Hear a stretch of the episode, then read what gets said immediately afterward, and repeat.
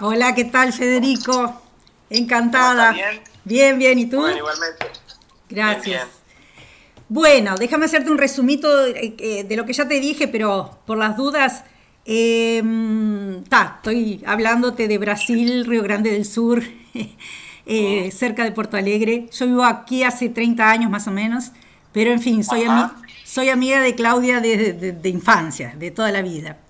Y. eh, como soy periodista y, eh, y profesora universitaria y eso, pero en el área de, de comunicación y periodismo, en todo esto que viene sucediendo con Claudia, ya hace tiempo me venía la idea de hacer un libro reportaje, que es un, género que eh, se usa mucho para, recuperar la- las historias no escritas, sea de una persona, de una institución, de una época, de un conjunto de personas.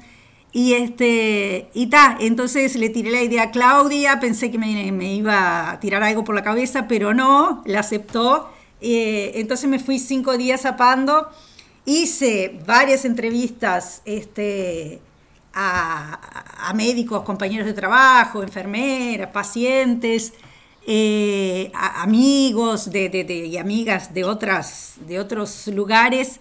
Eh, bueno, hicimos una lista con, con Claudia este, y ta, ahí aparecen también algunos compañeros de facultad.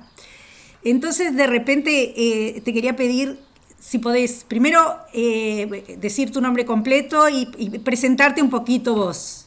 ¿Qué es lo que haces? Qué, cómo, cómo es tu historia? Antes de entrar en el, en el asunto, ¿puede ser?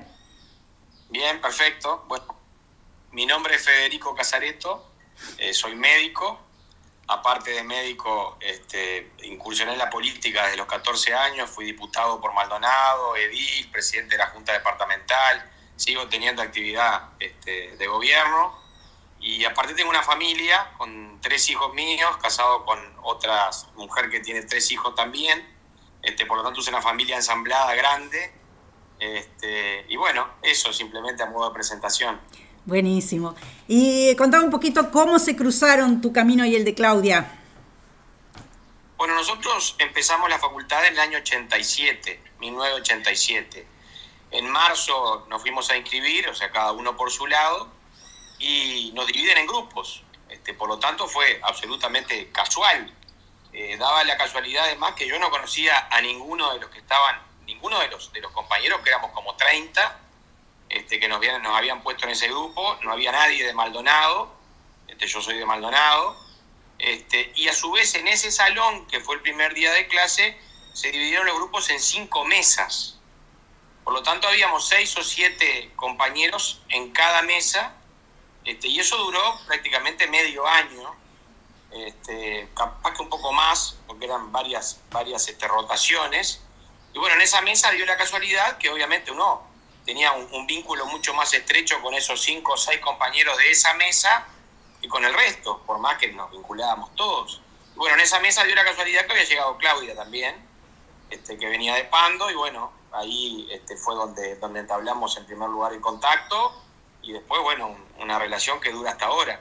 Pero fue absolutamente casual. Este, dividieron en, en grupos y a su vez el grupo lo dividieron en mesas, y en esa mesa, bueno, este, nos tocó compartir la misma con, con Claudia, ¿no? ¿Y cómo se dio después? Porque claro, pasan tantas cosas que las personas muchas veces terminan eh, yendo uno para cada lugar sin, sin más vínculos. ¿Qué, qué fue pasando después, durante la facultad mismo, para que hasta hoy ustedes tengan esa amistad?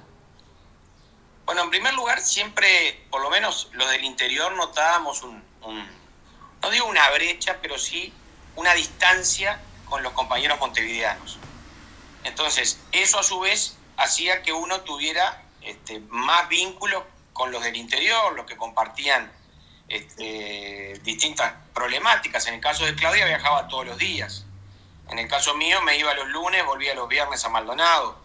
Este, y yo creo que el Y vínculo fundamental... Solo una curiosidad, ¿te quedabas, alquilabas algo en, en Montevideo? ¿Te quedabas en la casa de un compañero o cómo? Los primeros años, cuatro años más o menos, fui a una casa de familia, un matrimonio que alquilaba habitaciones, éramos seis o siete estudiantes en la casa.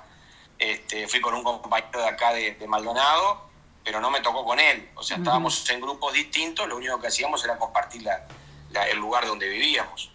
Este, en el caso de Claudia, bueno, yo creo que junto con ella había otra compañera de Maldonado, Mariela González y Jordán Tensi, que es un compañero también médico de Mercedes, que hicimos muy buenas migas los cuatro. Entonces este, empezamos quedándonos después de clase a estudiar, a hacer algún resumen. Este, Claudia postergaba su vida a Pando un poco, nosotros no volvíamos a la pensión o a la casa de familia, y porque después Jordán vino a vivir este, a esa casa que yo estaba este, y bueno, y eso no fue, creo yo, solidificando en, en primero un vínculo de compañeros y después una amistad, este, que duró, te diría yo, los primeros cuatro años, tres, cuatro años de la carrera, tres años, porque ahí Claudia pierde este, un examen que era de neuro, me acuerdo como que fuera el día de hoy, que la llamé por teléfono, este, era la última oportunidad para darlo y me dice, perdí neuro, digo, perdiste neuro, ¿te das cuenta que te atrasás? O sea, porque de venir todos esos años prácticamente estudiando juntos, compartiendo todos juntos, a que uno al año siguiente no pudiese estar, era como que te faltaba algo, ¿no? y, yo me acuerdo que lo, asumió con total naturalidad y bueno, será así. Este, después a mí me tocó un año después perder a mí el examen y ahí volvimos a reencontrarnos.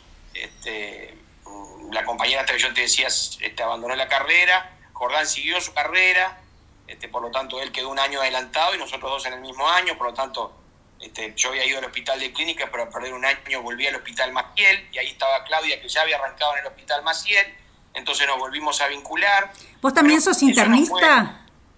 ¿Eh? ¿Tú también sos internista? No, no, no, soy médico ah, general. Ah, ta, ta, ta, Ah, en el Maciel este, y, bueno, yo creo que aunque no nos hubiésemos vuelto a encontrar en el, en el Maciel, este, ese vínculo que se había formado esos 3, 4 años era tan fuerte que hubiese sucedido lo mismo que hasta ahora, o sea, de, mantener una relación que por más que no nos vemos nunca y que tal vez nos mandamos pocos mensajes, pero cada vez que nos cruzamos, que nos encontramos o que generamos alguna actividad para hacer en conjunto con estos compañeros que te digo, este, la seguimos pasando como que fuera un, día más de facultad.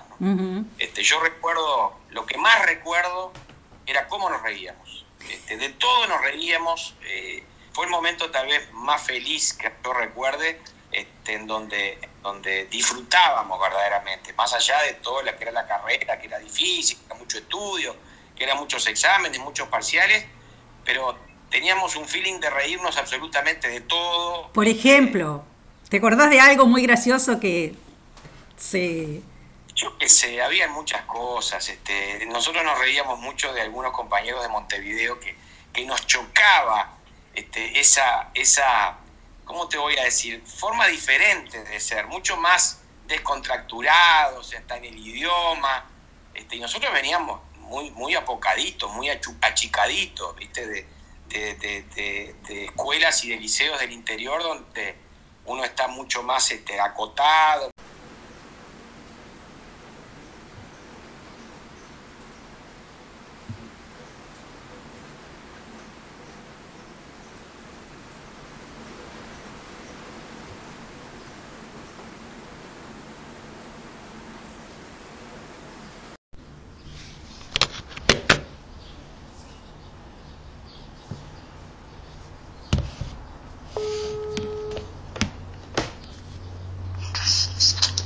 Sin palabras.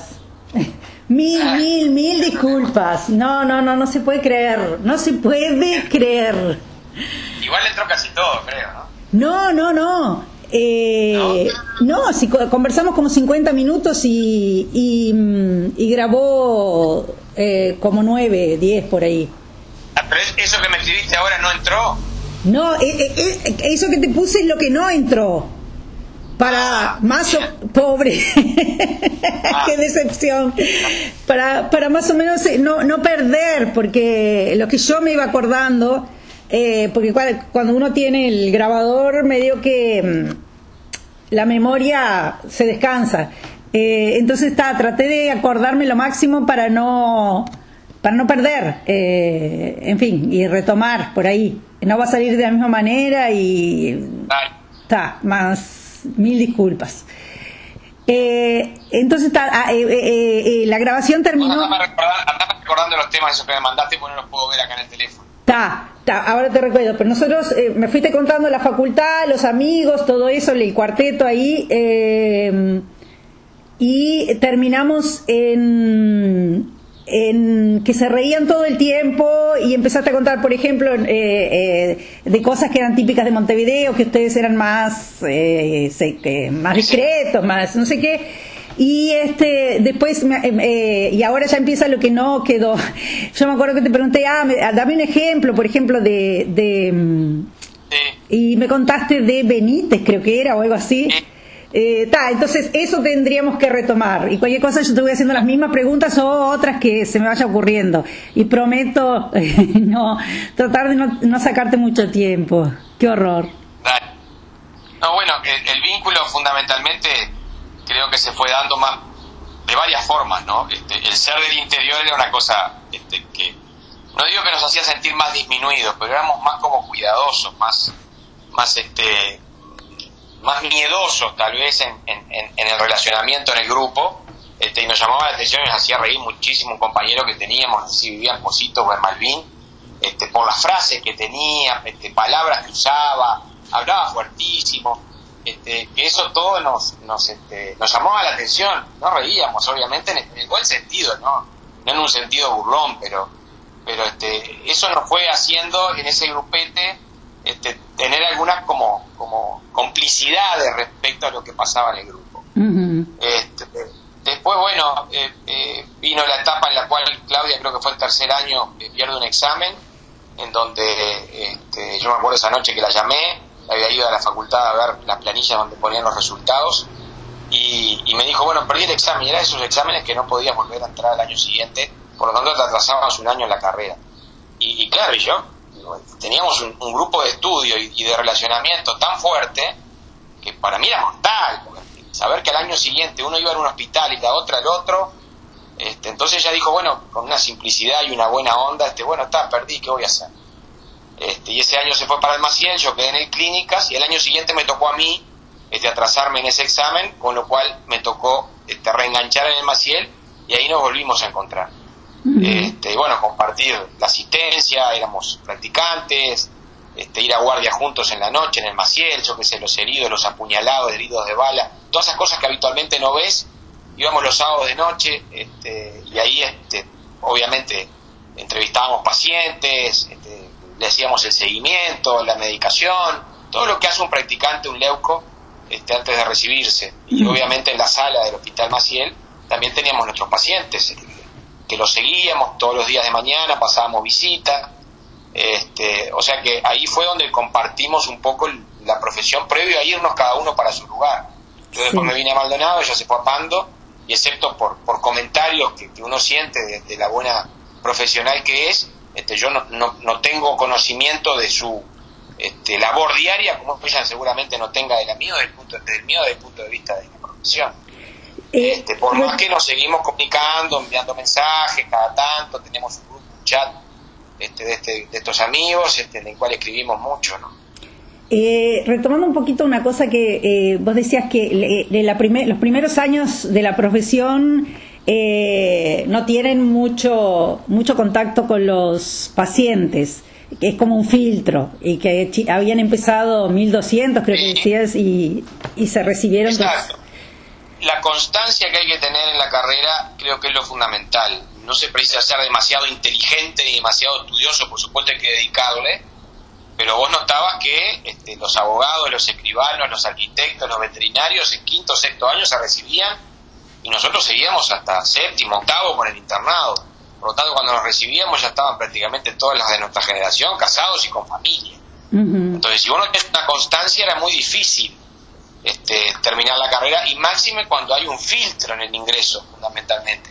El primer año era psicología, sociología, estadística, este, contactos con pacientes hasta cuarto año no hubo. El que tiene la, la la imaginación de que va a estudiar medicina y va a empezar a estar con pacientes, los primeros cuatro años no existe.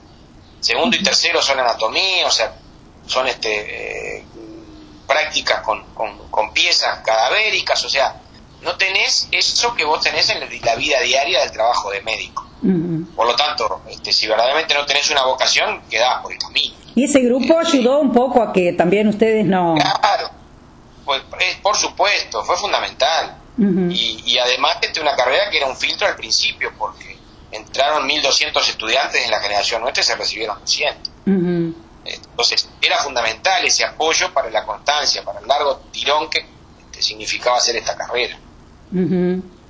Eh, vos en algún momento también hablaste de la entrada de... Solo repetime cuáles eran los cuatro, vos, Claudia, el... Eh, en, realidad primero había un grupito el primer año, que era una chica de Maldonado, Mariela González, Claudia, Jordán Tensi, que era de Soriano, de Mercedes, y yo. Después esta chica de Maldonado deja la carrera y en segundo año, creo que fines de segundo año, tercero, entra María del Carmen Olivera, que es este, María, nuestra amiga, que, eh, creo que es el alma del grupo, porque es la que tiene siempre más energía, más chistes, más, más salidas, por más de ser una, una mujer de una generación diferente a la nuestra, porque es bastante mayor que nosotros, ella había hecho la carrera, había dejado y después reenganchó y justo este, reengancha con nosotros. Y no sé, ahí lo de las idas a comer y eso en la casa, eso creo que no, se te borró. Eh, sí, sí, se me borró. Este, eso motivó también, ella vivía tres cuadras de, la facultad, tres, cuatro cuadras, entonces empezó a hacerse como una rutina el comer juntos. Si teníamos clase de tarde, ella nos esperaba a media mañana, estudiábamos un rato y después comíamos ahí porque una tía de ella tenía una clínica, ahí ella vivía arriba en un apartamento, entonces cocinaban para esos pacientes y ya tenían cocina para nosotros, las milanesas, lo que sé. Este, y si tenemos clase de mañana, al revés, salíamos a mediodía y nos íbamos derecho a comer en el apartamento. Entonces, todas esas cosas, el convivir, este, tener una convivencia este, paralela a lo que era lo curricular del estudio, fue construyendo muchos lazos y mucha amistad. Claudia se tomaba siempre el 7 tapando en los primeros años, después se tomaba el 14 apando primero era el de Copsa, después el otro era creo Carlucho. Carlucho. Carlucho. Ella le decía Carlucho. Y este y ella siempre lo tomaba en calle Uruguay. Y fíjate que ir desde el Palacio Legislativo de la Facultad de Medicina hasta calle Uruguay eran como 15, 20 cuadras. Y eso lo hacíamos todos los días, yo la acompañaba hasta ahí, porque yo después seguía para mi casa. Este, y eso también, esas caminatas, conversar muchas cosas, este, fue construyendo un montón de lazos de, de, amistad distinto a lo que era este, con el resto de los compañeros de la facultad.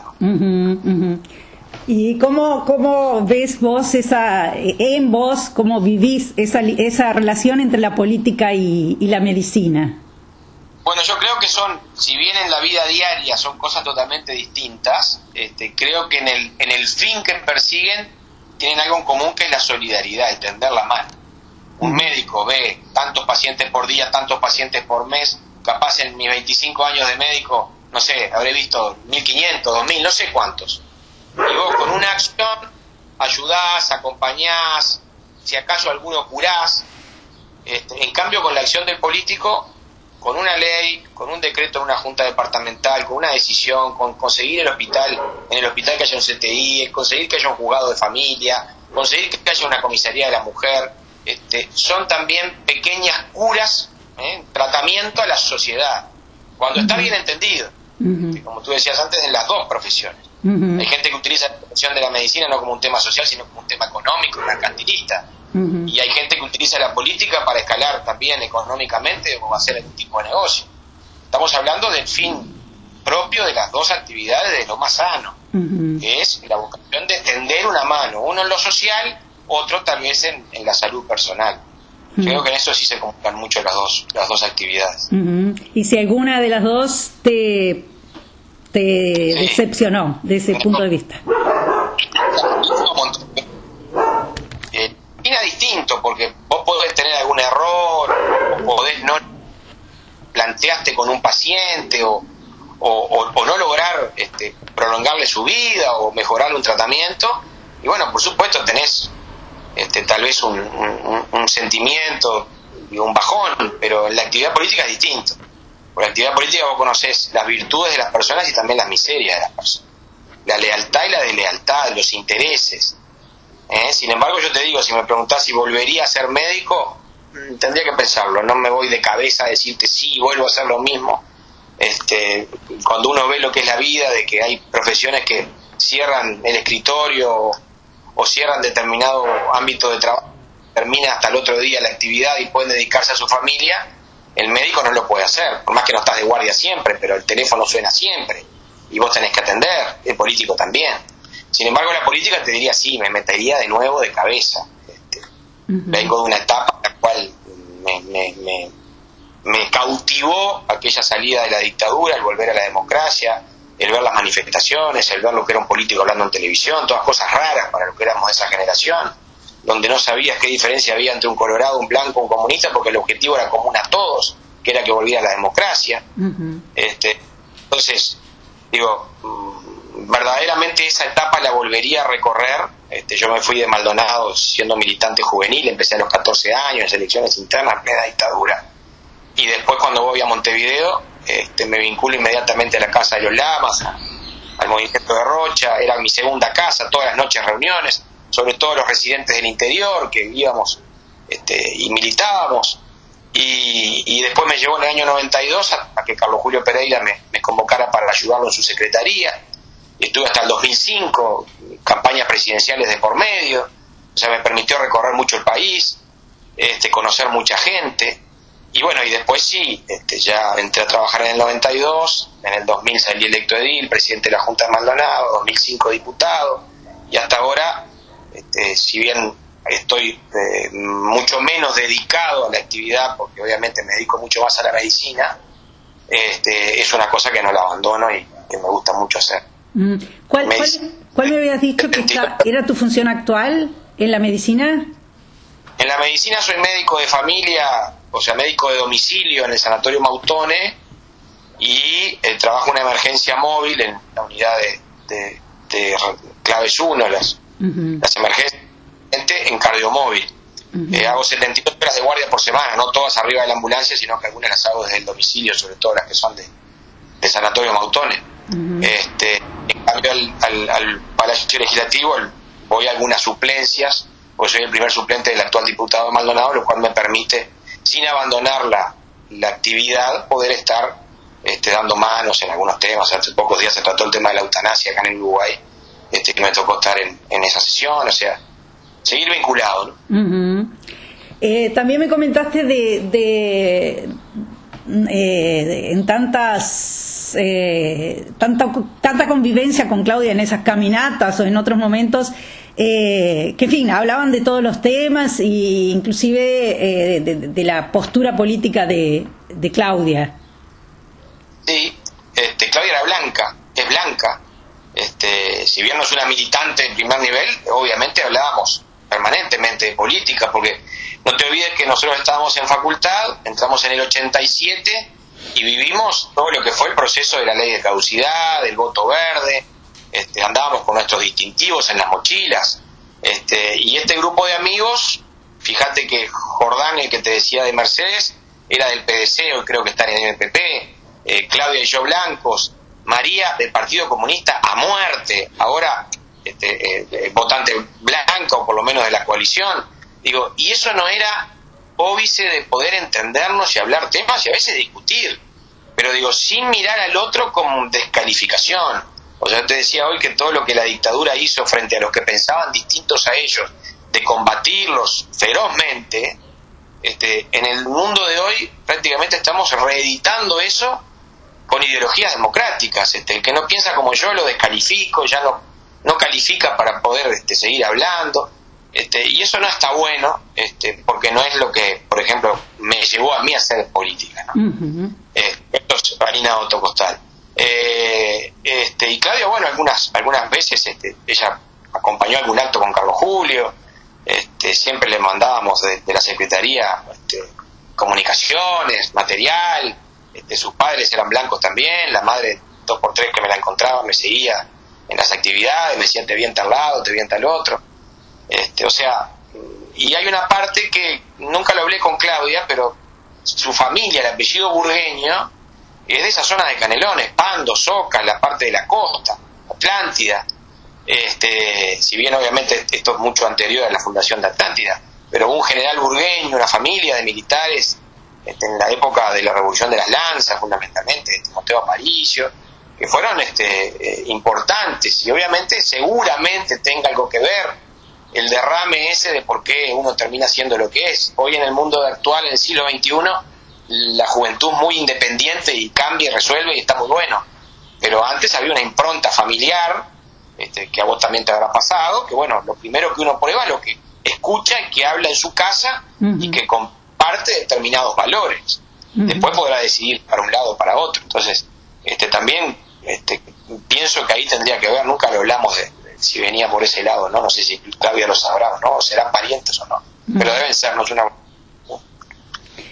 Y eh, la, la, amistad de ustedes, eh, y lo que me decías en relación a, a, tu, a lo que vos pensabas sobre la amistad de un hombre y una mujer. Sí, yo tenía un paradigma siempre, y lo comentábamos siempre muy firme, yo diciendo que no existía la amistad entre el hombre y la mujer este, y te decía que Claudia me hizo añicos el paradigma, porque verdaderamente hemos sido muy buenos amigos durante muchísimos años. Este, y creo que una cosa que nos quedó también por el tintero era que en esas salidas y caminatas a tomar el ómnibus y eso, hubo una época también que íbamos al cine. Este, me acuerdo que fuimos a una película de Adriano Celentano de cine Sensa, que de morirse de risa. O sea, cosas divertidas y sanas con mucho respeto. este, y tú me decías también que se te pasaba por la cabeza qué pensaría Alfredo. Yo Alfredo no lo conocí durante mucho tiempo pero siempre estaba presente en las conversaciones. Porque desde el día que llegó Claudia ya dijo, tengo novios de hace tanto, o sea, porque eran desde muy chicos una relación que se mantuvo. Y evidentemente no se equivocó en elegir, porque Alfredo, ahora que lo, conozco, lo vi un montón de veces, es un gran compañero y creo que un gran sostén este, para todo esto que, está viviendo, ¿no? y, creo que es una pieza fundamental este, en su vida un gran tipo. Ah, y la, última cosa que también quedó de fuera ahora, eh, que yo te pregunté sobre la, la ¿Cómo acompañaste eh, eh, la salud de ella? ¿Cómo te fuiste enterando? ¿Cómo te afectó? En fin, tanto de, del cáncer de mama como lo que está viviendo ahora. Bueno, en primer lugar, la primera etapa de la enfermedad, este, obviamente nos comunicamos y, y me lo dijo, fue un balde de agua fría. Este, yo me casé por segunda vez en el 2014 y la invité al casamiento y ella fue justo en pleno tratamiento, le habían operado este, y estaba, me acuerdo, no sé si con sesiones de quimio y sin embargo hizo un esfuerzo y estuvo. Y después vino esta segunda etapa, ¿no? En la cual también te sigo paso a paso todo lo que ha pasado, este, desde el momento que nos dijo que había, este, se había recibido la enfermedad, que había vuelto nuevamente y bueno, acompañarla, he pasado alguna vez por su casa a verla cómo está, no muchas, pero sí, eh, esta última intervención que tuvo también, mensajes, este, y te digo que después de esto, más me comunico a través de María para preguntar este, todo el avance y la situación y cómo está Claudia, porque eh, verdaderamente es algo que me afecta, este, me entristece mucho y, y, tengo miedo de, levantar un teléfono, de hablar o de mandar un mensaje y, bueno, y que las noticias no sean buenas, pero por ahora este, a través de María me, me entero de, cómo viene y, que le está poniendo lo que le puso toda su vida, que es fuerza, buena onda, buena voluntad. Este, yo te decía también que no, no recuerdo una Claudia enojada, nunca vi gritar a Claudia, nunca vi enojarse con algo, este, siempre tratándole de poner buena onda. El ejemplo es el examen que te dije, y sí, y pierdo un año y, voy a quedarme con otro grupo y, ya está, ¿y qué voy a hacer? Tengo que seguir. Este, o sea, el sobreponerse a las cosas que de repente a otros o a mí me significaban, me pueden significar, este, una situación tremenda, insalvable. ¿ah? Tal vez obviamente en su cabeza pase muchas cosas, pero por lo menos este, no lo demuestra o uno ve que pone una gota, una dosis muy importante de, de buena onda y creo que eso en este tipo de enfermedades es fundamental. Uno que ha visto un montón de cosas, el que se entrega, se entrega y se termina, y el que la lucha este, tiene mucho mejor sobrevida. Este, la primera lucha que Claudia dio fue en aquel 2014 y la lucha la está dando ahora de nuevo, así que este, no tengo dudas que va a salir bien. Ay, perfecto. Ay, maravilla, muchísimas gracias de nuevo.